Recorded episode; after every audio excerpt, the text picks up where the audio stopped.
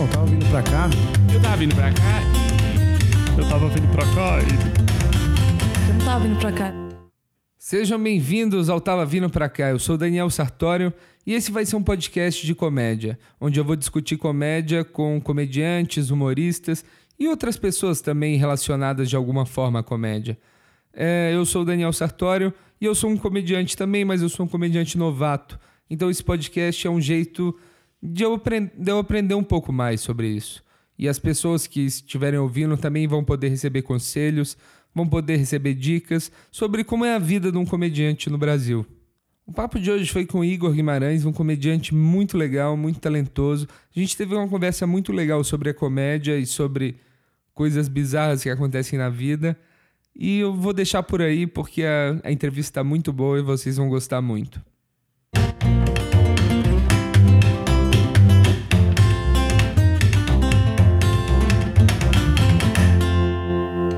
Eu tava vindo pra cá e não é nem uma, não é nem uma história, é brincadeira, é real. Eu tava vindo pra cá e eu encontrei um rapaz com cabeça de pêssego. A cabeça dele era um pêssego. E, e aí eu vi uma moça chegando nele e falou assim: Moço, dá licença. Eu reparei que você tem a cabeça de pêssego. Aí ele falou: Oh, muito bom você ter tocado nesse assunto. É, uma vez eu encontrei um gênio de uma, numa lâmpada, eu esfreguei e saiu um gênio dessa lâmpada. E ele falou: Oh, você tem direito a três desejos. E ele falou: Eu quero casar com a mulher mais linda do mundo. Pá! Apareceu a Megan Fox na hora. Aí, o outro desejo, quero ser milionário, multimilionário. Aí, pum, apareceu um- uma sacola de dinheiro, cheia de dólares e tudo. E o último desejo, ele falou, eu quero ter uma cabeça de peixe. Eu contei. Essa história é tão maravilhosa, a história do Thomas, Kennedy, é tão maravilhosa que a melhor coisa é o setup dela. E ninguém percebe. E ele é enaltecido, né? Sim. Porque, olha, que pessoa maravilhosa que tem uma cabeça de pêssego. Só os grandes, só os maiorais, né? Ai, cara, isso, isso é muito engraçado. Eu tenho um, eu vi um vídeo de um gringo uma vez que ele, ele fazia uma piada dessa de tava vindo pra cá, e ele fazia assim: "Gente, tava vindo pra cá, vocês não vão acreditar no que aconteceu". O cara apontou a arma pra mim e falou assim: "Passa todo o seu dinheiro, senão você morre". E eu não tinha nenhum dinheiro. E vocês não vão acreditar, mas ele disparou e a bala atingiu a minha cara. Enquanto eu tava lá deitado no chão e o sangue em volta e o meu fantasma do lado. Já desconstruiu toda a história. É maravilhoso. Eu tava vindo pra cá, é um grande gancho pra grandes obras-primas do riso. É um grande gancho. Que alegria. Muito obrigado pelo convite, viu? Pô, muito honrado Nossa, em ter você feliz aqui pra no Chuchu. esse primeiro episódio do podcast. Nossa, no- eh, Fister One, né? first. É um passo para o fracasso, um começo É Verdade, para o passo sucesso. por fa- né? Exatamente. Mas vamos, vamos mas focar vamos, mas vamos falar, senhor Igor. É, você, você nasceu numa casa, você tem irmãos, Várias, é, duas irmãs. duas irmãs. Eu sei que você morava com oito mulheres. Moro assim. ainda. Você mora ainda? Só diminuiu um pouco. Diminuiu? Menos. É, Você, foram você mora com algum, alguma comédia... Você não mora Não. com a Ania, não? Deus me livre morar com gente do Grajaú. Eu moro em Piranga. É que ela mora lá também agora. Ah, né? tá, entendi. Ainda somos vizinhos. É, Negócio de xícaras, troca de xícaras, né? É, é bom morar perto de comediantes porque é, às vezes a gente tá naquela angústia da troca, né? Preciso falar alguma coisa cômica pra alguém e ninguém nunca quer ouvir, a maioria das vezes. Então ter um comediante perto. É difícil não um ajuda. comediante atorar esse momento. É né? verdade, é verdade. Ainda mais no horário que a gente vive, né? Às vezes até as pessoas interessadas em comédia estão É. dormindo no nosso horário. Hoje eu tava fazendo um texto sobre é, cegonhas. Cegonhas. E muito psicodélico, psicopante. Não tinha ninguém pra compartilhar comigo. Então eu comecei a falar sozinho e de trás pra frente. Eu eu assisti um filme ontem. Antes de ontem. Não, ontem mesmo. Assisti um filme. O filme não, a série Twin Peaks. É, Twin eu Peaks, eu falei, né? conheço. E, e o David Lynch tem uma técnica benigna, que é de fazer os atores decorar a fala um- em uma língua estranha, né, que é a língua de trás pra frente, e aí depois ele põe depois de trás pra frente e a pessoa se movimenta como se fosse um robô. É uma coisa muito estranha, isso. né? Não, não, não. Mas aí eu fiquei fazendo o texto da disso. cegonha de trás pra frente. pra decorar. é esquisito. Você vai fazer ao vivo assim não, também. É. Se você põe, por exemplo, Rogue, você fala Rogue e põe de trás pra frente, fica Igor. Fiquei fazendo isso várias Olha noites. Só, muito, muito bom. É. Muito bom. Não é bom, na verdade, mas é interessante.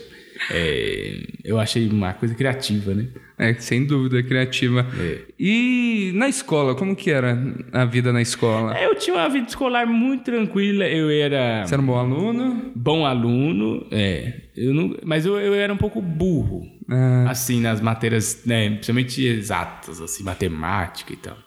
É, não era muito bom. Mas eu sempre fui assim, é, presidente da sala, essas coisas, sabe? Sim, Coisas sim. que tiver que falar na frente. Eu adorava dar uma palestra. ah, né? você já, já tinha essa facilidade. de Já tinha esse dom, né? Esse dom. Já tinha esse viés. É, eu tive uma vida escolar boa. É, eu estudei escolas técnicas também. É, você é técnico em meio, ambi- Meio ambiente. É. E o que que E uma faz curiosidade sobre o isso? Ele, é, o técnico em ambiente, ele trabalha com tudo relacionado às questões ambientais de leis, Ah, legislações e tudo. E é pouca plantação de árvore, mas chatice mesmo. Entendi. Até que eu falei, eu entrei lá com vontade de salvar o planeta, queria só no final fazer shoppings. E você fazia umas peças de teatro nesses... né? E a gente, é, extracurricularmente, fazia peça de teatro nesse, nesse curso. E a gente fazia em vários centros. Eu estudei no, na GV, estou, Sim, sim. E no Centro Paula Souza, que é dono da GV, tem várias escolas técnicas. Tem, lá, me, me, Martin Luther King, tem várias.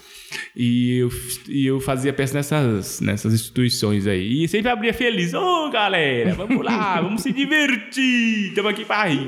O Daniel Pedro fala assim. Quando a pessoa aplaude ele, fala, vamos se divertir. aí ele fala, vamos lá, vamos se divertir. E o pessoal falou, por que você não faz stand-up? Eu falei, eu detesto esse negócio. Eu achava bonito o personagem. Eu Sim, tinha um personagem, olha, eu nunca falei isso. Eu tinha um personagem que eu fazia que chamava Velho Jack. Eu escrevi três peças de teatro desse Velho Jack. O que que era o Velho Era Jack? Velho Jack e o perigo da- das montanhas. Era Velho Jack, o politicamente incorreto. E Velho Jack, a fada misteriosa. Foram umas peças bem... Era um milionário, dono de uma... Olha que louco. Eu sempre fui ruim da cabeça. Era um milionário, dono de uma fábrica de cortiça. Eh, de rolha. De Ele cortiça era- rolha, é, sim. Se chamava Sucupira Rolhas. Sucupira rolha. E ele era milionário, ele gostava de amêndoas, ele era viciado em amêndoas e, e fazia massagem tântrica uma vez por semana. E ele tinha um, um como é que fala? Um mordomo gigante alto, que tinha um rapaz ator bem alto na, na companhia. Aí eu falei, ele tem esse mordomo gigantesco e ele tem dois netos que querem tirar o dinheiro dele e vão pra casa dele, pra mansão dele, explorar ele. E ele quer destruir o meio ambiente muitos momentos. E os netos querem burlar ele. Aí tem uma que a fada tem pra, não, não mata o meio ambiente, velho Jack. Os cortiças não são legais, não sei o quê. Era, e ele era bravo, ele, ele tinha um... Como é que chama aquele negócio que o mágico usa? Esqueci o Uma nome. capa, um- Não, o chapéu do um mágico. chapéu de mágico. É, o chapéu de mágico. Esqueci o nome. A Cartola. cartola. Cartola. Ele tinha uma cartola com um S cifrão. ele andava óculos escuros. Ele era bem parecido comigo. Mas você chegou, mas chegou a rolar... Ah, várias vezes eu, eu Vocês interpretei ele. É. Eu acho que eu fiz. ah, Eu interpretando ele foi umas três, quatro vezes. É, e outras foram outros atores, mas foi muito divertido. E, E eu que escrevi essa peça, uma, uma liga bem louca. e o advogado Paloma entrou nisso... Não, o advogado? Paloma é recente, É recente. né? É, de agora. O advogado Paloma, as pessoas acham que é inspirado no Berto Calçol, mas não, não teve nenhuma inspiração nele. Foi apenas eu falando assim, gente, posso ser loiro? Eu preciso ser loiro. Aí eu, eles falam, aí o diretor lá, que é o Bruno, falou, não, deve. Não é que você precisa, você deve ser loiro. Aí eu falei assim, ô Bruno, eu posso chamar Paloma? Porque eu acho esse nome tão maravilhoso. Eu tinha lido uma semana antes. que- Paloma é um nome muito bonito. é, paloma. Eti- Eu gosto muito de etimologia da palavra. A etimologia da palavra paloma é pomba. Pomba garbosa. eu falei, não, eu preciso ter alguma coisa que chama paloma. Paloma. Paloma é pomba. Então eu falei, não, eu preciso chamar pomba em algum momento da minha vida. E aí eu fiz o advogado, advogado Paloma, que é esse, esse turbilhão de passa em E é um anonimato. sucesso, né? Nossa Um senhora, aqui na sucesso. Cracolândia, então nós estamos é uma alegria. Não, eu fiquei surpreso que, quando eu descobri que você tinha 25 anos de idade. Jovem, né? Você é muito jovem, porque eu via assim, eu falei, ah, esse ancião da comédia. 25 é fim de 15, cérebro de 72. é, é muito bom isso. E na faculdade, você já estava fazendo stand-up quando você fez jornalismo? Foi. certo? Aí eu saí do meio ambiente e fui pro jornalismo. E como que foi no. Eu não sou muito jornalista. Você fez jornalismo aonde? Eu fiz na Metodista. Na Metodista. É, lá em São Bernardo. E você já estava já tava trabalhando como humorista mais ou ainda estava nessa fase Eu de open mic? comecei, entrei já open mic, mas eu tinha bar fixo. Sim, já tinha um Mas bar. aquela pegada open mic, começando, né? Aí fiquei, trabalhei como jornalista é, e stand-up junto. Foi, foi, um, é, foi um grande momento que a gente fala. Ou você vai para um lado ou você vai para o outro, né? Ou você vai fazer jornalismo, que vai te ocupar, né? Ah, É, difícil. 70% do seu tempo, ou você vai fazer humorismo, que te ocupa 100%, 101% do seu tempo, da sua mente, né? E aí eu decidi pra... Mas ajudou muito, principalmente na organização textual da cabeça da gente. Ah, né? imagino que sim. Não... Nossa, é, é ser mais é, até conciso nos pensamentos, né? Porque a gente é muito prolixo algumas vezes, né? Sim. Repete muitas palavras e tal. O, o jornalismo ajuda sempre a gente a enxugar as coisas. Você tem três linhas só para fazer e dá tudo que você precisa, sua informação inteira em três linhas. É uma, um exercício comunicacional muito bom. É, jornalismo, imagino. O, o, eu fiz publicidade, me ajudou também assim um pouco no- na parte do processo criativo. Não menos, muito, né? é- Ajuda você a filtrar você É. mesmo, né? Porque às vezes você está pensando mil coisas. Olha, eu quero falar sobre gaivotas albinas que dançam mambo. não, mas ela não precisa dançar mambo. Só ela ser albina já é ótimo. Então, às vezes, é, ajuda a gente a ponderar algumas coisas, né? É bom e ruim ao mesmo tempo, né? Não sei. Mas eu acho que foi mais bom do que ruim pra mim. Eu li algum comediante falando sobre essa relação assim do momento que você tá no trabalho de dia e você tem que e faz stand-up à noite. Ele comparou meio com a relação super-homem Clark Kent. É. Que ele tem todo o poder do mundo, mas ele ainda precisa sentar na cadeira e escrever um publi, publi editorial. É verdade. né? Ele tem todas as liberdades, mas na verdade é preso, né? Ele vive na cadeia. Eu vi, é, eu tava. lá, Mas eu tava vendo ontem uma entrevista de uma artista plástica chamada Mariana Bom, Mariana Bomb, uma coisa assim. E ela fala sobre o perigo, às vezes, da pessoa é, abandonar tudo e encarar uma coisa meio artificial, né? Sim, sim. é, achar, achar tá numa ilusão de que as coisas é, são da, do, do jeito que a gente acha que é e eu tenho que investir na minha carreira e tal. Ela fala, não, se você não tem alguma coisa realmente a dizer, continue no seu emprego. não faça por fazer, sabe? Eu acho interessante, achei muito interessante isso que ela falou. Porque foi uma questão que eu pensei muito antes de sair de tudo. Eu falei, será que eu tenho eu tenho eu tenho que falar, eu tenho a minha mensagem cômica, ela, ela se estende a, a tal ponto que eu não tenha mais que fazer mais nada, só isso. É. E É uma decisão muito difícil. é, né? eu acho que é a pior de todas. A inicial, principal- pelo menos, é, é você saber se você qual qual lado do river, do rio você quer ir, né? É que você fala você comediante viver disso é uma ideia bem estúpida, né? Ainda mais com o Ai. mercado como é. E ainda mais com que- a- a- muitas pessoas fazendo a mesma coisa, né? É. O que você faz? Eu, digo sempre que quando a pessoa quer começar, ela tem que pensar se o que ela vai fazer é diferente do que já tem aí. Sim. Porque você, você, você é Coca-Cola.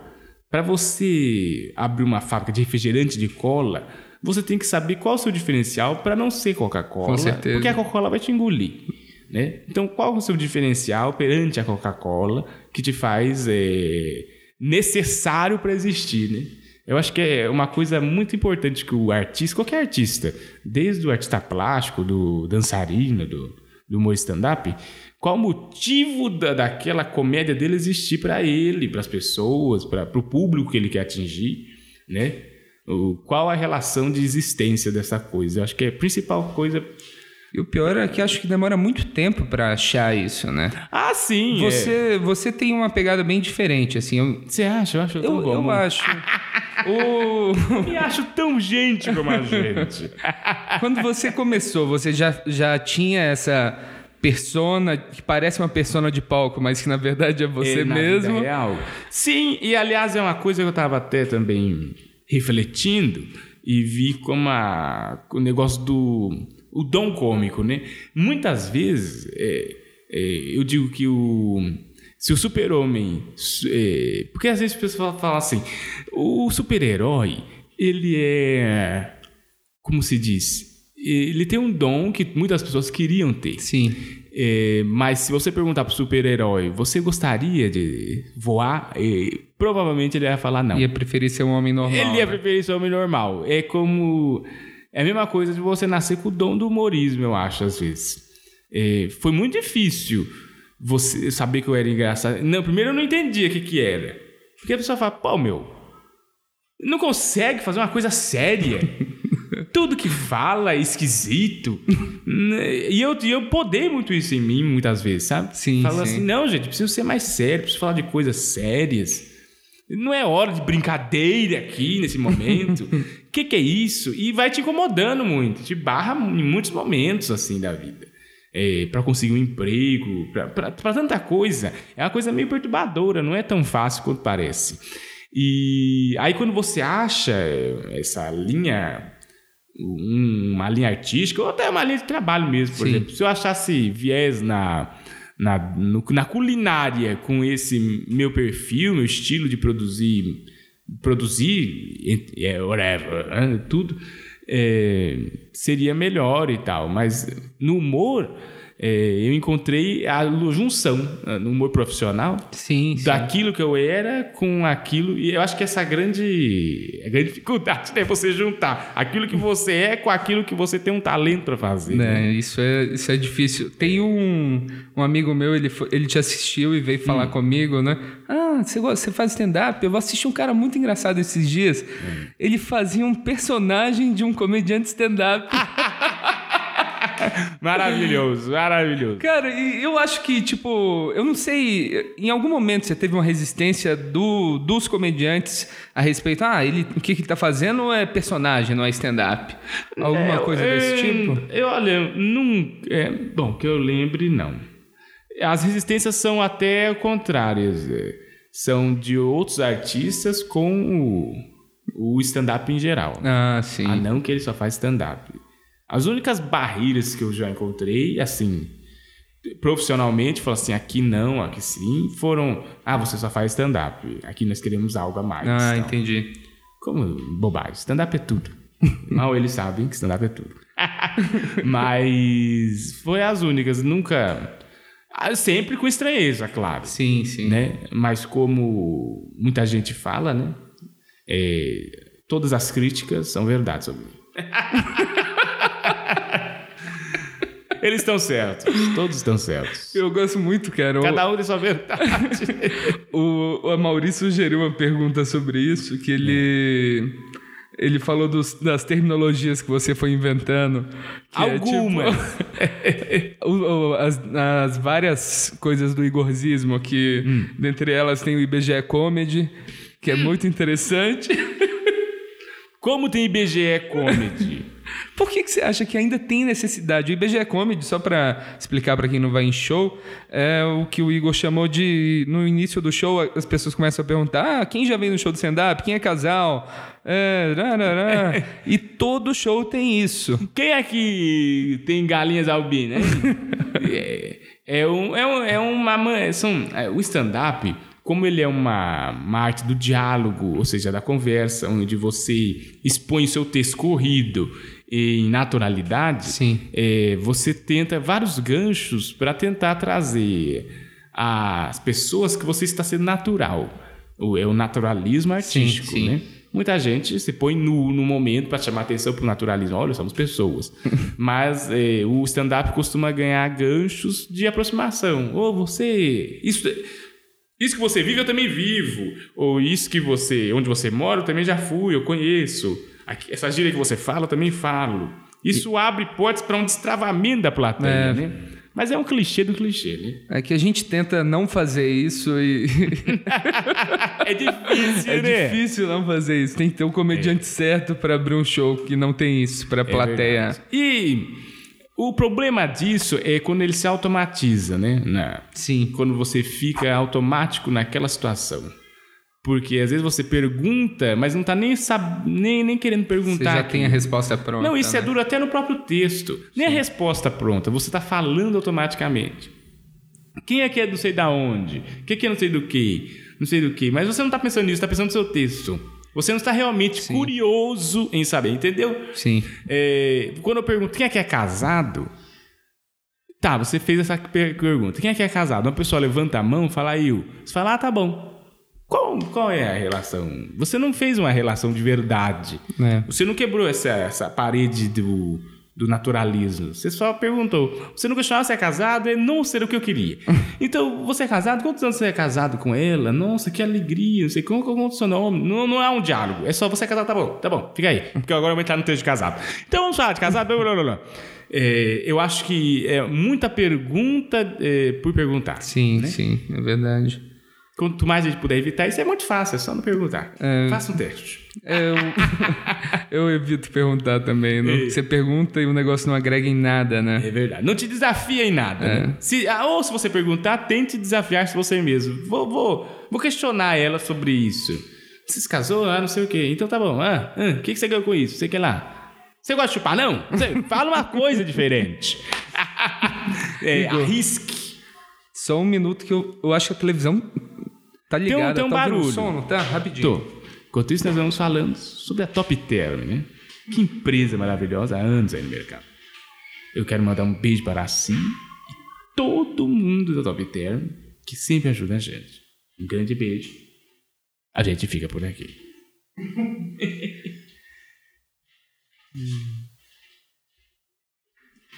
Tô falando coisa boa, né? Tinha um vídeo do Will Ferrell rolando ali. Esse comediantezinho. Eu gosto dele. Bom, Eu gosto dele em algumas coisas, assim. No... Eu vi um filme, cara, do.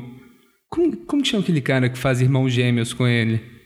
Ah, lembra desse filme? Lembro, lembro, mas eu não. Putz, Esse agora cara você fez um filme de paródia, de filme de música, que ele parodia o filme do Ray Charles com do Johnny Cash.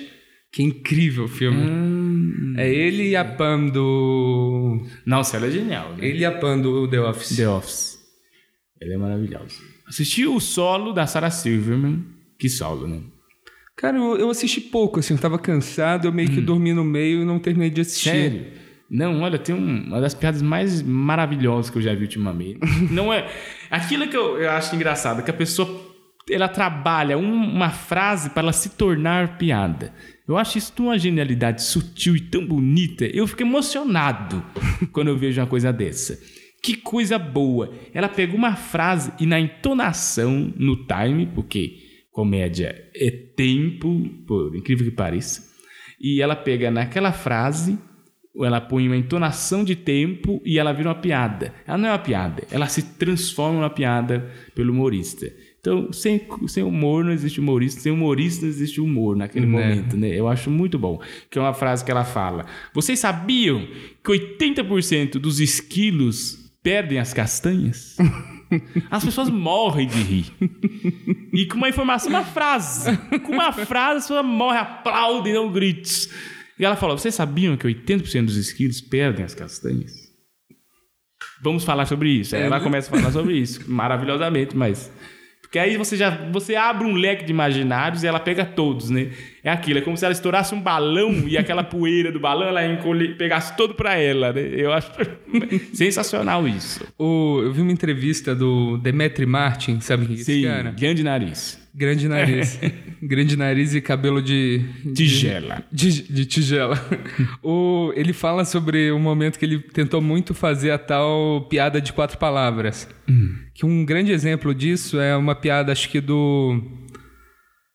Don Rickles, talvez. Que é Don't take my wife, please.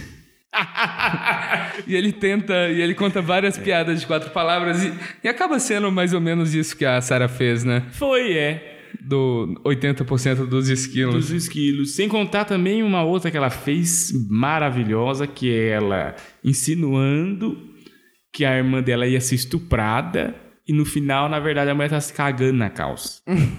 maravilhoso, porque as pessoas vão ficando tristes, tristes, vão ficando com medo daquele set, sei lá, nossa, vai pegar muito pesado, porque vai falar do estupro, as pessoas vão se preparando, na verdade é só uma cagando, as pessoas fazem um alívio, aí ela ainda fala, vocês pensam que eu estou aqui para divertir vocês? Pelo contrário, eu estou me divertindo com vocês, vendo vocês tendo reações, né? Eu acho que é uma coisa que, eu acho que o humorista busca tudo hoje em dia, menos eh, reações, né? Sim. Não se busca mais reações, se busca views, né? Né, views.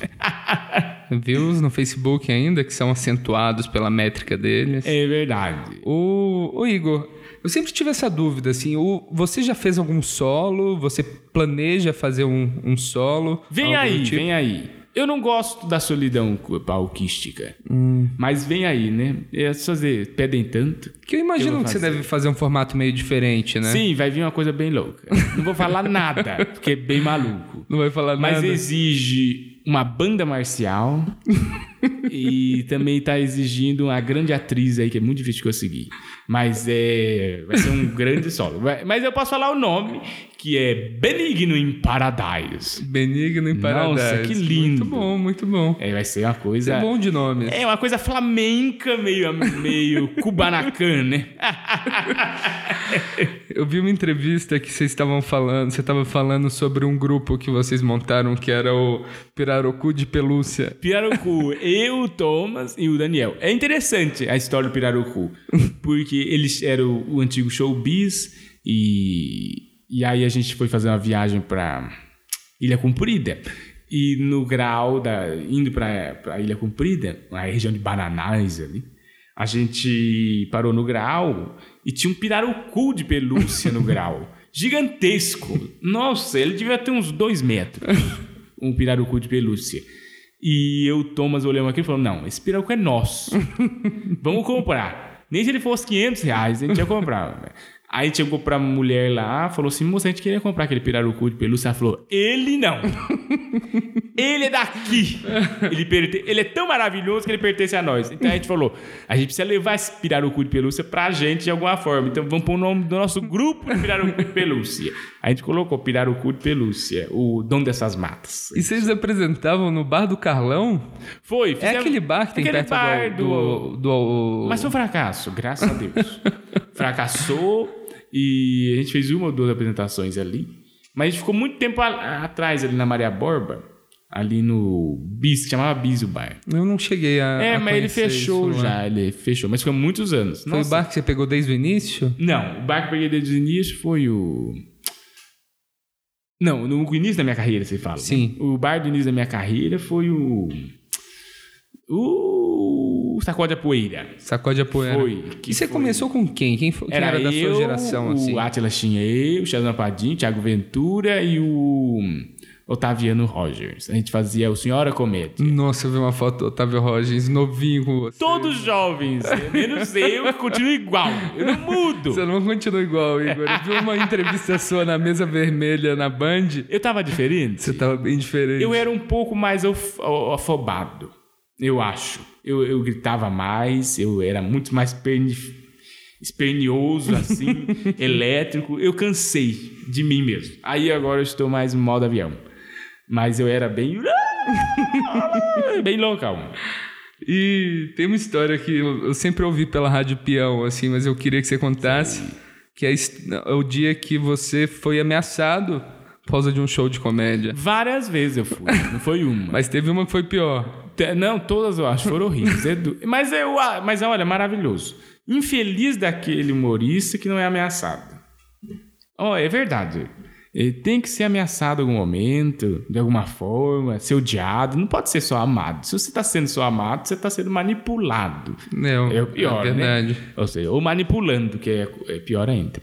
É, eu fui ameaçado em Mauá, eu fui ameaçado, eu fui ameaçado em Itaquaquecetuba e outros momentos já fui ameaçado também, que eu não estou me recordando, mas esses foram os grandes momentos de ameaça. O de Mauá, eu estava fazendo um show e eu, eu fazendo um texto sobre drogas. E um cara me atrapalhou no meio e eu falei assim: Ah, você. Ah, ah, olha lá, você drogado. e aí fechou o tempo pra ele. Acabou o show pra ele. E a- todo mundo rindo e tal. Depois do show, ele chegou na mesa pra mim, tava o Jansen. Ele chegou na mesa e falou assim: Olha, eu sou ex-dependente químico, você não mexe com isso. Se você voltar aqui, eu vou te matar. Aí eu falei, tá bom, beijo, tchau. Jansen, vamos embora. Jesus falou, deixa eu sair no banheiro. Eu falei, não, mija no carro. Mija andando, mas não vamos parar aqui que nós vamos ser mortos. Foi lá, foi um dos lugares. Em Itacoaxetuba, fui fazer um show com o Atlas Chinier. Era um, uma balada cassino, há muitos anos atrás. No tempo do sacode a poeira. E estavam fazendo show, era o último, último apresentação da noite, depois do sertanejo, tinha narguila em cada mesa. Começou duas da tarde, bebida open bar. Nossa. Quando era 10 da noite, a gente entrou. O sertanejo cantou a música sertaneja da Malda lá e falou assim: agora o humorismo! Nossa, aí entramos com tudo. Chegando lá, fizemos três piadas, eu e o Atila entramos juntos, porque ficamos com medo. Entramos juntos, fizemos uma piada um, outro outro, mais uma eu, aí um cara pôs a mão no meu pé. Era um palco meio alto. Ele até teve que se curvar um pouco, ele pôs a mão no meu pé, ele falou: sai daí, senão eu te mato. Aí eu falei, não tenha por isso. Um beijo, tchau. Então, Ele pôs a mão no seu pé Foi. e você não viu acontecer. Você só chegou Não. e viu a mão no seu pé. É verdade. Nossa, que horror. Mas eu acho tão integra integra integrante. É, intrigante. Inte- é, intrigante. Eu acho tão intrigante isso, porque é, a ponto da sua arte incomodar Sim, a tal ponto de certeza. a pessoa querer te matar, né? Te calar, né? É incrível. Por isso que eu gostando do Mouro. É maravilhoso. Porque tem uma frase do Hugo Giorgetti com o Abujan que eu gosto tanto, que é a frase que eu acho que todo humorista devesse tatuar na, no corpo e olhar pra ela todo dia. Tatua no joelho quando for cagar, olha. que é. Essa frase mudou o meu jeito de fazer humor, mudou o meu jeito de pensar humor, mudou a forma com para quem eu direciono o que eu faço. E, e- e é muito bom porque situou o porquê de existir humor eh, no mundo, para as pessoas, com as pessoas. Me, me fez entender a importância. Porque eu achava que o humor era entretenimento puro. E as revoluções que ele fazia eram medíocres perto das grandes revoluções. Mas aí você, com essa frase, eu vi que o humor, ele, ele é o que realmente muda em tudo. Muda do drama, ele muda as pessoas, na verdade. Na história tem humor em todos os pontos, ou seja, ele é, uma, ele é um ser presente, ele é um transformador realmente. Sim. O Abu Janra e o João Jett falaram uma frase ótima. Anotem aí quem estiver ouvindo, humoristas, todo mundo que estiver ouvindo, que é sem crueldade não existe humor. Eu acho essa frase ótima. E é Olha que frase maravilhosa. É muito real mesmo. Se você faz humor do bem, daqui a pouco a gente fala disso, que eu, eu adoro falar disso. Aliás, eu queria dar uma palestra TED disso aí. que é coisa maravilhosa, que eu falo, sou politicamente correto, como ele é maligno pro mundo. Mas o humor, ele, é- ele tem que ser a sátira da crueldade. E isso incomoda as pessoas. Sim. Esse cara queria me matar porque eu mexi cruelmente com uma dor dele. e o humor, ele é maravilhoso, sabe por quê? Porque ele é a única coisa realmente comunista no mundo, eu acho. eu, até digo que ele é a única coisa, ele é a única igualdade social verdadeira. Porque o humor, ele faz das nossas dores, dos nossos, das nossos sofrimentos, eh, ele faz disso tudo igualdade. Ele põe os nossos sofrimentos em igualdade. Isso é terrível para o mundo. Ainda mais agora, no mundo Deus ou da autoajuda, Sim, sim. é, é perigosíssimo você mexer com as dores das pessoas, né? Mas ele é justo. Isso que eu acho sempre maravilhoso do Moura. É a justiça que ele tem. Ele coloca o seu câncer, a minha encravada, o seu assalto, o seu, seu careca, o, a su- o do gay ao hétero, do, do, do joelho quebrado, a espinha no, no, no nariz, em igualdade. São sofrimentos iguais. Porque o ser humano é a única pessoa, o único ser no mundo que evidencia dor. Sim. Ou seja, como é que é, você leva um tiro? Aí fala, ah, não brinca com ele que ele levou um tiro. Mas quem diz que a dor desse tiro é maior do que a dor de uma loira que não conseguiu emprego porque foi chamada de loira burra? Com certeza. Isso, e- então você não sabe o que ela está sentindo. Às vezes ela pode se suicidar porque ela é chamada de loira e burra. Cada um tem um sofrimento. Cada um dele, sofre né? de um dá jeito. comparar um comparar o sofrimento é, é o- só, só uma coisa faz, é manipuladores. Sim. Que querem é, o, o- que você veja mártire naquilo que ele sofre. É, é, são, os- são as famosas birras, né? A pessoa birra, sofre por algo pequeno ou por algo grande, aí é com ela. Aí você não pode eh, medir uma dor. E o humor não faz isso, ele abre mão disso. Ele fala, a sua dor, a minha, de todo mundo é igual. E, e outra coisa, e ele te dá prova com isso. Porque você riu de uma piada que eu fiz sobre galinha. Se eu faço uma piada sobre pato, você fala, não, com pato não se mexe. Fala, não. Como é que você vai julgar eu rir do pato se você riu da galinha? Sim. Ou seja, ele já dá prova. Ele é, ele é o anti-justiça maioral do mundo. Não, teve né? um documentário que fizeram aqui no Brasil, o, aquilo lá, O Riso dos Outros. Sim, terrível. Que- exatamente, porque ele meio que copiou um, um documentário gringo que chama Why Is It Funny? Sim. Não sei se, se esse você já assistiu. Eu nunca assisti, mas sei que ele é uma cópia de alguns. Não, não só desse, mas de outros Então, também. Só que Outros- esse outras americano, produções. ele foi feito com a cabeça aberta. Hum. O Riso dos Outros, ele já foi meio focado, assim, ten- foi tendencioso. Aquele. Foi tendencioso. E esse é o problema, que o, o americano, ele, ele fala, discute as mesmas coisas sobre crueldade no humor, sobre a piada disso é legal, piada disso não é legal, só que ele chega à conclusão que realmente tudo que você fizer vai incomodar alguém e ou, ou você não faz piada de nada ou você faz piada de tudo. É. E foi um. Achei um documentário ruim. Eu nem recomendo pra ninguém ver. Não, passa, claro, humoristas que têm essa consciência, é bom ver pra usar como arma contra injustiças que cometem com humor, mas é, eu acho terrível porque pegou muito humorista de surpresa e, os e é uma coisa terrível que acontece ali é um problema nosso que é o humorista que não sabe de humor Né?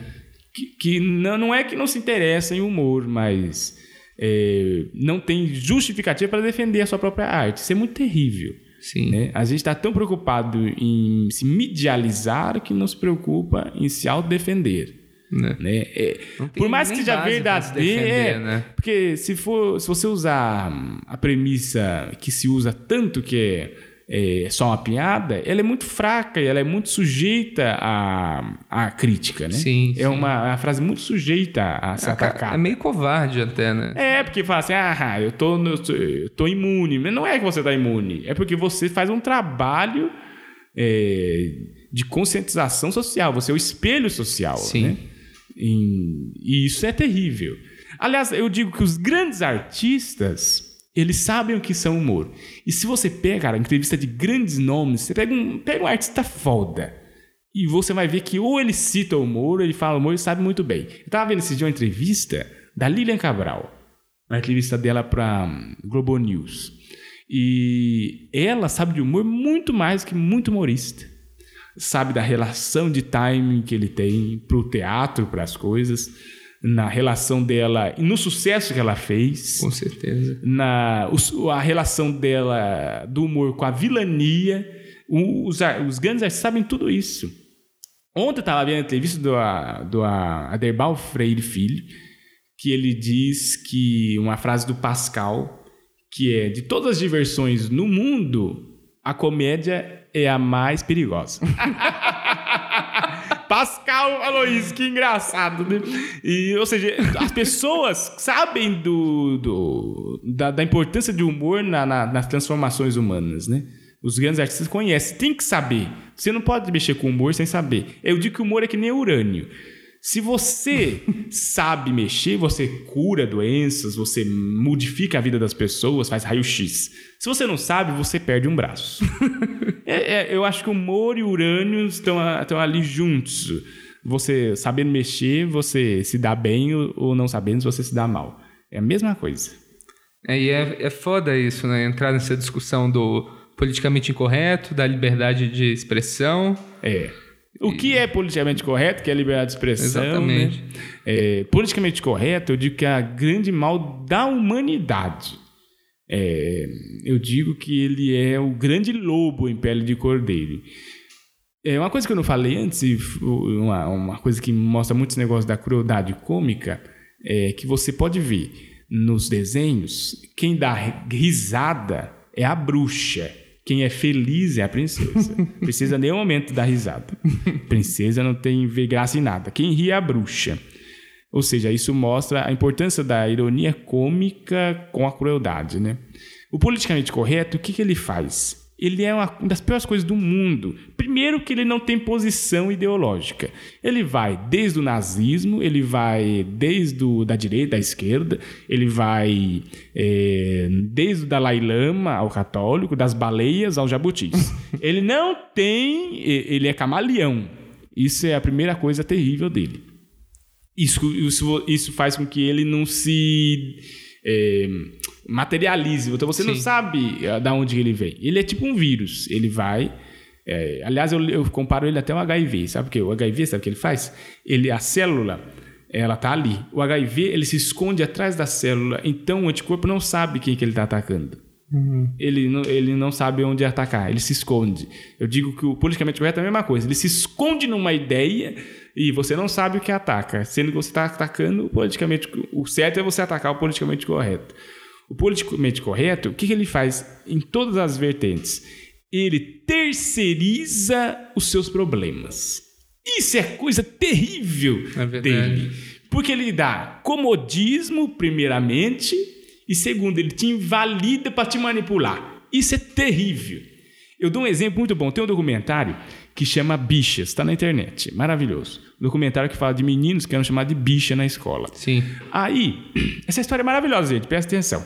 Aí, o menino todo dia é chamado de bicho por um rapaz. Isso mostra também a diferença do bullying e do, do bullying com humor, que é sutil. Sutil. Nossa, é, um, é quase um frame.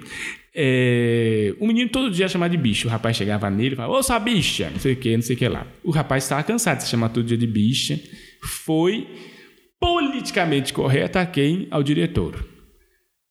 O diretor, como trata toda a situação é, como massa, ou seja, não individualiza as situações, é, ele toma uma atitude de massa que é expulsar esse garoto. O garoto é expulso, que xingava, e mas antes de sair da sala, ele fala: ó, aqui é a escola, lá fora é a rua, eu vou te matar. Qual que é a diferença? É, é, esse que eu falo às vezes. O politicamente correto, ele serve para a, a, legislação precisa ser politicamente correta porque ela precisa se valer é, é, ditatorial, ou seja, ela precisa acontecer. Tá na lei que é proibido matar uma pessoa. E eu tenho que cumprir isso aí porque é lei, é, é uma legislação. Ou seja, ela me impede. Mesmo se eu goste de morrer, Sim. se eu falar assim, Benigno, me dá um tiro na cara agora, eu quero morrer. Mas na lei, ela me proíbe de ter essa vontade. Sim. É, então, nessa situação, é, o, a pessoa não fez uma transformação verdadeira. O rapaz, o menino, o, não, não se tirou o estímulo do preconceito dele ser homossexual. É, o rapaz tem ódio porque foi aplicada uma penitência para ele. E, e, o politicamente correto tá lá bom, fiz o meu trabalho, salvei o Brasil. E não salvou, não, não, não a tá mudança tá não ocorreu. Não. Né. Aí ele foi perguntado, ele voltou, continuou sendo xingado, ou seja, a mudança não ocorreu de verdade. Só, só, só causou distância, separatismo cada vez mais. Quando que aconteceu a situação de, rever, de, de mudança, de se reverteu aquela situação? Quando o rapaz chegou para esse menino, o menino falou assim: Ô, sua bicha! E o rapaz falou: É, eu sou tão bicha que se eu fosse chupar seu pau eu não ia conseguir, porque seu pinto é tão pequeno eu gosto de coisas maiores. Pronto! Teve uma catarse na sala, todos riram. ou seja, quando que o bullying acaba? Quando você consegue unificar. Quando a diferença de humor e bullying? Quando você consegue é, padronizar, ou seja, levar mais pessoas àquela situação cômica e unificar, Sim. igualitar as dores. Porque, às vezes, quando você faz uma piada, você só evidencia uma situação. Você não coloca as pessoas em catarse igual. O humor, ele coloca todo mundo em igualdade. Ou seja, ah, isso daí que não é um problema para mim. É, essa é uma situação engraçada que está acontecendo aqui. Ou seja, você invalida o agressor, o agressor fica com vergonha de pensar o que ele pensa. É. Ele fala: caramba, ele, se, ele não tem problema com isso. Ou seja, o meu setup, entre aspas, é uma mentira. O meu punch não existe. Você quebra tudo aquilo que a pessoa pensa. Não existe mais aquela. A, aquela situação desagradável. Nunca mais ele foi chamado de bicha na escola. Porque não era mais um, um setup nem um punch forte pra ele. Ou seja, ele quebrou aquela Ele situação. quebrou com, com humor. Com humor, com humor de verdade. Então essa é a diferença do bullying e do humor. E eu não é, que- e vo- você vê, ele não é aquela situação que a pessoa fala, ah, o, o não se deve fazer piada com o agredido, o agressor. Não tem nada, você vê que não tem nada a Nada ver com isso. É uma situação de você só se defender comicamente, ou seja, você usar das artimanhas para igualitar aquela situação. É mais uma situação de igualdade do que de né, esse- agredido, agressor. é, Não, não, não, é, não é essa situação. É, e o humor eu acho que ele surge na maioria das pessoas como um mecanismo de autodefesa mesmo, né? Sim, sim. Na escola, a minha escola, a gente tinha, tipo, o bullying era bem comunitário, assim, era bem comunista, como você disse. Porque todo mundo sofria e fazia muito bullying. Sim, Isso acaba sendo o humor. Sim. Você sabe que aquela pessoa tem o nome de X. Ela usa essa influência de ser X para produzir alguma coisa cômica. Se eu te chamo de gordo, se você se ofende por ser gordo, é, é o que o Leandro, Car... Leandro Carnal fala. É, o filósofo, né? É, ofensa, ela é um fracasso pessoal. É uma frase maravilhosa também. Você que se ofende muito, saiba que é um fracasso pessoal. Você não se ofende. Por exemplo, se eu te chamar de careca, duas uma. Ou você é, ok, o que eu posso fazer com isso? Legal, você reparou, você, você enxerga. ou de outra forma, eu não, eu não sou. Você falou, você é careca, mas eu não sou, eu tenho cabelo. Então, você falou uma coisa. Você só se ofende quando é uma ofensa. de Só se ofende quando é um fracasso pessoal. Você não é aceita aquilo é. e você acha aquilo diminutivo da Com sua vida. certeza. E isso é o mais triste da ofensa. Então, eu sempre digo, antes de ofender, pense duas vezes. Você é um fracasso pessoal nessa situação? É, é uma, é uma coisa muito importante. Porque se baseia muito na ofensa, né? As pessoas são muito ofendidas hoje em dia, né? No mundo em que você pode... Esse também é outro. Empreendedorismo, né? Você pode tudo. é, você pode fazer tudo. Você é capaz de tudo. É um Siga seus perigo, né, sonhos. cara? é um perigo. Largue tudo e. Largue tudo, você é rapaz, seja você mesmo, deixe seu emprego, seja trabalhe por conta, eh, seja dono de si mesmo, você é capaz de tudo, siga seus sonhos. Isso é um perigo. Você não é capaz de tudo, você não pode seguir seus sonhos, você tem que ter cautela. Você pense duas vezes e tudo. Isso é um perigo. Uma coisa que eu vi disso, dessa militância toda. Você chegou a ver o clipe da Maluma Galhães? Ah, vi, vi. Você não presta? Foi. Ele me causou uma estranheza quando eu vi assim, porque você vê lá as modelos negras numa casa rebocada, Maluma Galhães bonitinha, toda coberta de roupa, numa casa bonita. Só que depois eu fui vendo, eu falei assim, pô, causou uma estranheza, mas eu não acho que é uma, um clipe racista igual tá todo mundo Sim. falando. E eu vi uma discussão muito interessante, cara, foi... Se eu não me engano, foi até num, num- uma discussão de um comediante que ele tava falando sobre isso. E uma menina falou assim: "Ô, tô cansado de branco dando opinião sobre negro. sobre o que, que o negro deve se ofender. É verdade! O branco, a gente É, é. tá roubando a habilidade da pessoa de falar assim: isso aí é errado. Não, e, ó, e o problema do politicamente correto. O politicamente correto, ele terceiriza a sua ação. Ele, ele não pergunta pra você o que você acha. No caso, por exemplo, da Juliana e do Danilo, agora recente, Sim. as pessoas só falavam, Danilo, terrível, olha gente, como o Danilo é, é racista, pelo amor de Deus, o Danilo racista, não sei o que, não sei o que lá. E a Juliana falou, não fui eu que pedi fazer essa piada e eu não acho que ele é racista, eu não achei a situação racista, não sei o que. Não! Você está sendo manipulado, você não sabe o que você fala. Ou seja, ele te invalida Né? como a ação. Você, ele tem, acha... você tem uma opinião até o momento que você discorda do. Até que você discorda dele. É, isso que é o pior do politicamente correto. Ele te invalida como modificador. Isso é uma coisa cultural do politicamente correto. É, isso é coisa de igreja. Você quer ver? Uma vez numa entrevista, uma freira, uma entrevista que ela deu, é, você vê muito padre que abusa de criança e tudo, e- mas eles dão um jeito, né? Falam, não, vamos mandar ele pra Conchinchina lá, a gente manda ele pro Peru.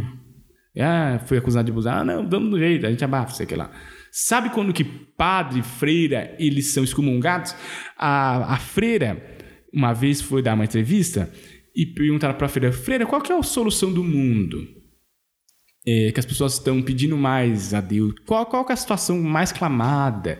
Por que, que as pessoas estão pedindo tanto a Deus no momento de dificuldade? o que, que fazer?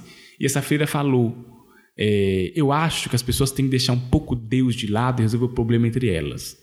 Foi excomungada no outro dia. Sério? No outro dia, não deram nem um dia para ela pensar. Meu Deus. Porque é, é inaceitável você achar que você pode resolver seus problemas Sozinho. sozinho. É, é, é inepe- é inepensável. Você precisa de uma terceirização dos seus problemas. Isso é, é a máquina da manipulação. Porque as pessoas acham que as pessoas são todo mundo bonzinho, todo mundo é muito legal e todo mundo faz aquilo para ajudar. Ai, que alegria. Politicamente, quando tem politicamente correto, quando tem a palavra família, é, Sim. essas coisas, essas palavras. É, eu digo politicamente, às vezes escondem palavrinhas. Ai, esse, humor aí não é muito família, né? Não sei o que lá. Se é humor família, toma cuidado que ele tá te manipulando. Mas essas palavrinhas, essas situações, é, é o que torna, às vezes, é, o, o clima do politicamente correto. É, aquela situação mais difícil de você conviver e, e de resolver é que tá ali o politicamente correto. Eu acho perigosíssimo. Nossa senhora, eu fujo do politicamente correto. Meu Deus do céu. A minha família, cara, eu vejo essa relação de dor, assim, eu acho muito interessante que eu tenho 12, eu tinha 12, 12 tios, 11 tios por parte de pai e uns 10 por parte de mãe. E pessoa, algumas pessoas já morreram, né? Sim. E a última pessoa que morreu era minha tia Célia. É, ela faleceu de câncer e alguém achou o celular dela. E eles acharam que seria engraçado começar a mandar mensagem no grupo de família do WhatsApp. que aparece lá, tia Célia. Bom, bom, bom dia, família. Boa noite, família. que família Eu acho uma maravilhosa. coisa incrível isso da minha família, cara. É esse senso de liberdade de saber que, que somos iguais. Eu acho que isso é o principal, né? Por que, que ela vai. Eu lembro que eu, eu entrei numa discussão quando morreu a, a Cat Fisher, né? Você? Ah, sim, Cat sim. Fisher, a atriz Ah, ah, polêmica, caramba, como que... Princesa Leia. Princesa Leia. Ela era uma artista muito de comédia, eh, tinha muitos vertentes cômicos e fazia host, eh, eh, tinha uma peça só de humor negro e tudo. E quando ela morreu, um jornalista daqui do Brasil, num programa descontraído da Globo News, ou seja, com autoridade de fazer humor, Sim. é, foi fazer uma piada contra ela. Uma, uma piada dela, quando não contra ela, uma piada, piada sobre a morte dela, e as pessoas rebatendo: Meu Deus, como é que se faz isso? Respeito. respeito, gente. Que palavra terrível. As pessoas. Já volto no respeito, mas aí falaram lá no. Não que desrespeita, que é difícil, mas ela.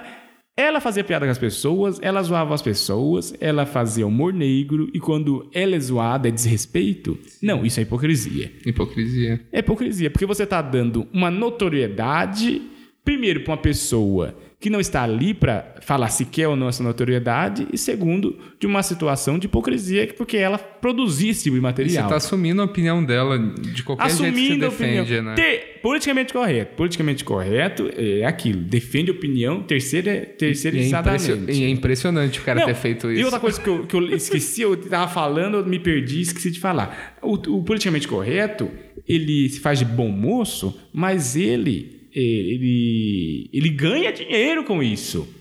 Eh, não existe politicamente correto sem um motivo real de eh, manipulador mesmo, até nos, nos casos mais terríveis. Esse, por exemplo, esse caso do Catraca Livre e do e da, do Danilo, é, as pessoas acham que não, foi feito por uma questão jornalística, mas para existir aquela situação politicamente correta, tem gente ganhando para falar aquilo. Com certeza. Tem um editor que edita aquele texto, tem uma pessoa que sobe na home, tem um, é, uma faxineira que É um limpa negócio, os eles cobram. É um negócio, é, um- é uma situação que pessoas que lucram para pensar aquilo. Sim. Então, é, se você tem uma ideia de igualdade nessa situação, é totalmente contrária. E o politicamente correto nunca fala isso. Não, eu não ganho nada para ser bom. eu sou bom porque é de, é de raiz. A bondade vem da raiz. Não, ninguém sai lucrando nada. Não, todo mundo lucra. Do Criança Esperança até qualquer coisa bondosa demais está ganhando para ser boa. Ninguém é bonzinho de graça. Do padre, eu tava- meu- minha mãe assiste um padre cowboy que passa na, na televisão. Brasileiro? É, brasileiro. Um padre cowboy. Padre cowboy. E o que ele vende de ômega 3 não tá no gibi. Ninguém é, é, passa batido. Quando a bondade está ali, ela está vendendo, ela está lucrando, ela está manipulando, ela está vendendo ideia. Isso, isso é o mínimo que a gente pode pensar. Ele está me vendendo ideia. É, cabe a mim achar aquilo justo ou não. Ca- Cabe aquilo achar que. é, não, não que defender uma ideia seja uma coisa hor- horrível, Não. terrível. Às vezes é importante. Se eu defendo uma ideia, mas eu tenho que defender também o autoritarismo que às vezes essa ideia passa. Eu defendo, por exemplo, a prisão de craqueiros. Vamos dar um exemplo. Ah, eu acho que o craqueiro tem que ser preso. Mas não, não fale que é por um bom mocismo, que é. Ai, porque eu vi um anjo que veio no meu ouvido e cantou a música do crack. Não. Saiba que eu quero que essa situação se resolva e vire legislação autoritária. Sim. Que, que quando é uma lei, vira uma obrigação das pessoas, por mais que elas queiram ou não. Tem- eu acho que falta mais transparência nas coisas que a gente lida, sabe? É, quando vo- E o humor é muito transparente, por isso que ele incomoda tanto, né? Sim. Esse mesmo politicamente correto, é, que não, não se engane, que o mesmo politicamente correto que hoje de- sal- salva o mundo do racismo, do racismo, dos preconceitos, é o mesmo que matou as bruxas na Inquisição, que levou o povo para Auschwitz. É mesmo, mesmo pessoal. É o, é o é o mesmo fio de diálogo. Você principalmente. se esconde Aliás, por trás de um. eu tava. Olha como essa coisa da. Tá acabando o tempo, né? Ó, é, essa coisa da unidade do. Da, do humor, né? essa coisa da igualdade. O Karnal falou uma vez que o, o humor abriu as portas de Auschwitz. E eu fiquei, meu Deus do céu, que um, como o humor pode ser cruel? Eu falei, meu Deus, o que, que é isso?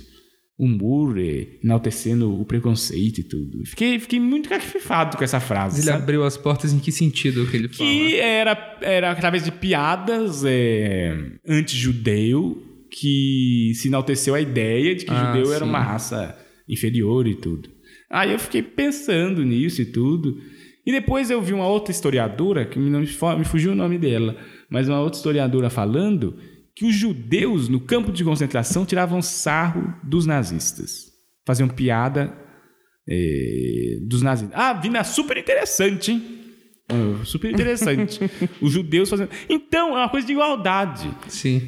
Eles usaram de uma forma cruel bullying. O bullying, ele é uma. Ele, ele é, ele é quando a cruel. Porque sem crueldade não existe humor, mas sem humor existe a crueldade. Ela, ela é um ser independente. O humor apenas satiriza a crueldade. Então ele usa, da, ele usa da- de, de macetes cômicos para implantar uma coisa bem cruel, uma ideologia cruel. É, é muito difícil é, dar certo, porque é cair, cai no caricato, cai no, no pobre. Mas quando acontece, acontece. E ele é usado também pelo judeu que está lá sofrendo no campo de concentração, que tira sarro, para acalmar as dores que eles ainda sofrendo. Então ele coloca em igualdade as situações. Um ri de um, outro ri de outro. Ou seja, independe daquela situação. Aquela situação foi causada por outras coisas, É, por outros viés. O humor tem pouca ação nessa situação. Mas ele está presente ali para levar à igualdade entre eles. Ou seja, lembrar que ambos são seres humanos e ambos têm o direito de pensar, de respirar, de viver. E E, os- e ambos podem serem sacaneados. né? sacaneados um pelo outro, é? E é claro que um sofreu mais que o outro. Nesse caso, bem mais, mas não tirou o direito, não, não tirou a.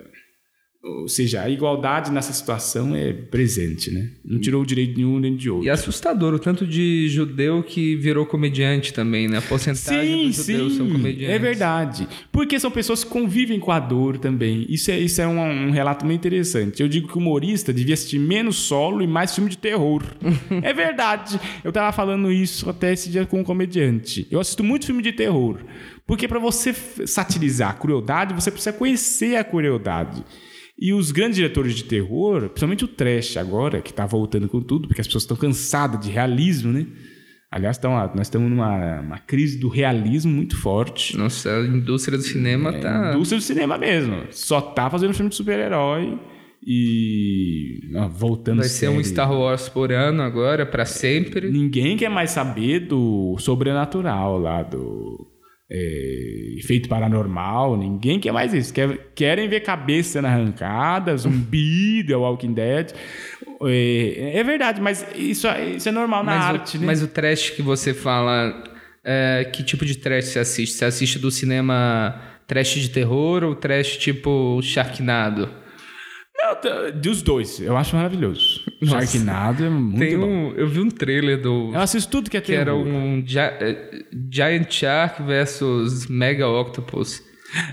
Você viu esse trailer? É tipo, o cara ele tá no- em cima de um avião, tá, o avião tá voando e ele tá falando com, a- com as pessoas no avião. Olha só, gente, eu vou pedir a minha namorada em casamento hoje à noite, eu tô muito emocionado. Aí uma pessoa olha na janela, ah meu Deus, o que é aquilo? Aí vem o tubarão e come o avião. Que animalzinho, meu. Não, e eles têm um sistema meio de bolsa de valores pra sustentar esses filmes trash, né? Você, vai, você pode investir no filme e se o filme faturar, ele pode faturar mil reais, pode faturar cem mil reais, você vai pegando uma parcela disso. Legal Sim. como que eles conseguiram fazer um negócio em cima do filme trash. É verdade, e agora com a volta, por exemplo, por exemplo, Twin, eh, Stranger Things é a prova disso, que as pessoas querem mais a volta desse surrealismo, né, desse realismo fantástico que entrou em decadência nos anos 90, né? Fi- Final dos anos 90 foi, o- foi massacrado esse tipo de coisa para vir o realismo verdadeiro. Né? Sucesso do Manuel Carlos e as suas novelas realistas é nessa época, 2001, 2003, que foi a época que caiu o, o realismo estava em alta e que ajudou também o, o stand-up a voltar, porque as pessoas estavam cansadas do humor personagem e ah, cansado de gente fantasiada e tal. Agora queremos gente Quando como as você pessoas. começou, o- stand-up tava bem, bem ainda? Tava Tipo, ótimo, Que teve um... famoso ainda. Que teve um grande, uma grande caída, né? Eu acho que é por causa dessa, dessa situação mesmo. Eu, eu, eu culpo muito essa, essa crise do, do realismo nessa queda do stand-up. As pessoas não queriam mais ouvir falar do cotidiano delas. Elas queriam gente louca.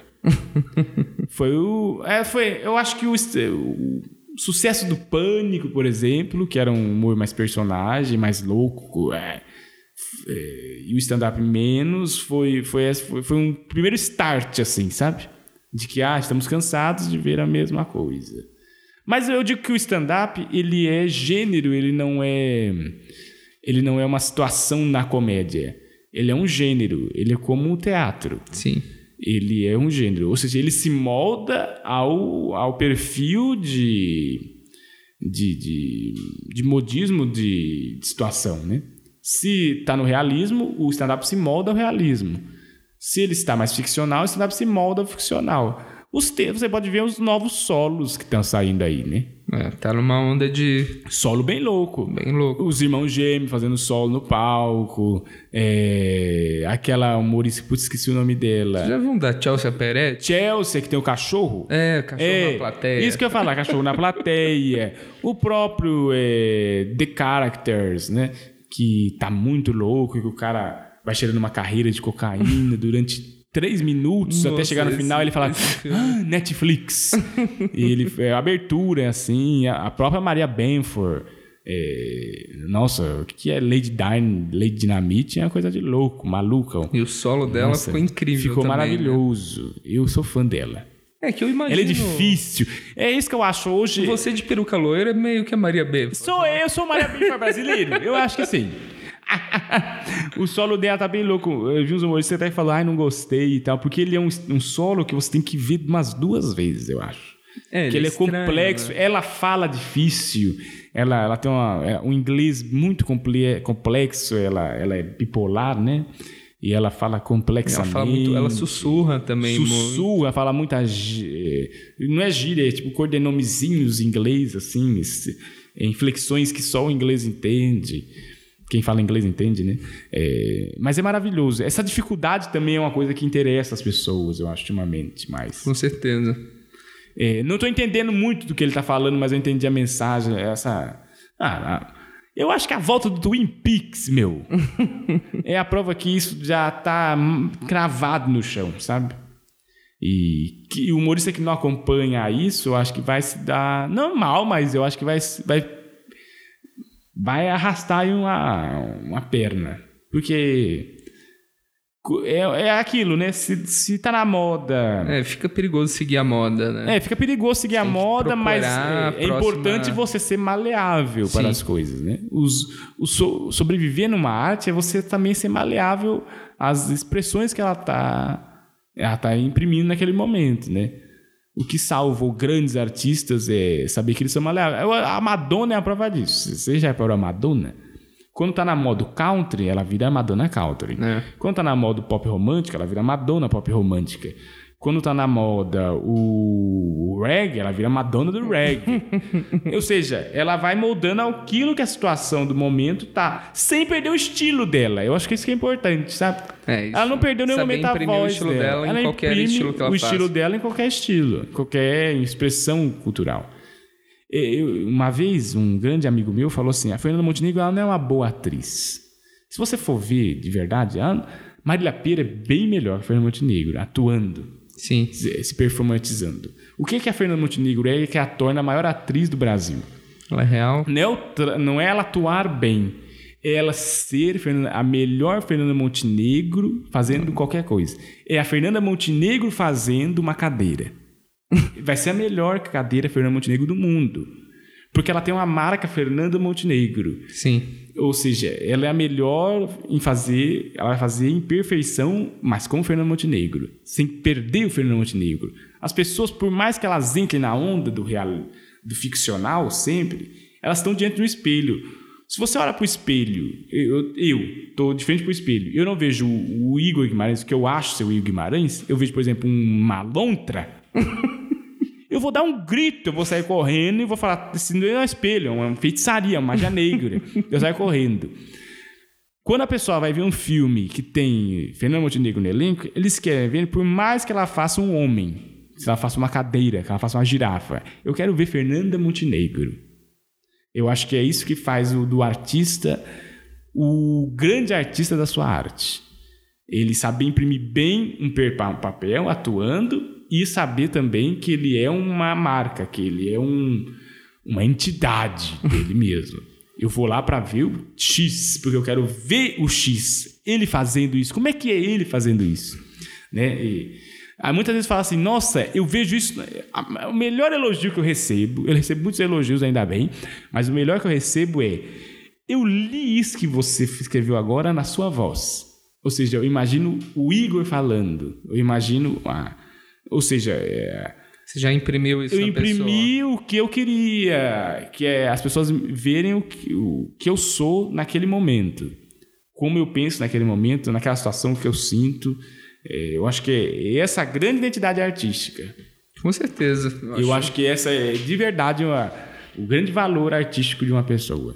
Mas, Igor, eu tô preocupado que você tem um show agora. Tenho, é verdade. Olha, já tô no bico do corvo, mas já vou sair daqui. É, eu acho que. Foi maravilhoso. Eu adorei, foi uma grande conversa aí. Pô, muito obrigado por ter vindo nesse podcast. Lembrando espero que seja mais de um episódio. Uh, vai ter muitos. Vida longa e eu quero só agradecer você pelo convite, foi benigno e deixar um recado para os jovens comediantes. Claro. Posso deixar? É, seja sempre escravo da alegria. Essa é a frase que eu deixo sempre. Escravo da sua arte. Lembre-se sempre agradar sempre o humor antes de público ou a você. É, o humor é o grande maligno da nossa vida. Ele sempre nos boicota. Ele não boicota pessoas, ele nos boicota. Ele sempre quer a gente se foda a favor dele. Então a gente tem que sempre ficar ligado com isso. Se você tá fazendo um show ruim, lembra, como é que você vai ficar chateado, cara? Você é escravo da alegria. Você não tem direito de se chatear, de se magoar. é obra deles odiar você. Então vá, faça mais. Se você vai bem, fala, peraí, o que sim que você pensa que é? Tá, tá se achando bom, é? Não, você é o escravo da alegria. Então eu acho que essa é a grande frase do mundo Uma humorístico. grande frase, grande frase. Muito obrigado. Eu que agradeço. E é isso. Olha Foi boa, hein? Então, tava vindo pra cá. Eu tava vindo pra cá e. Eu tava vindo pra cá e Eu não tava vindo pra cá.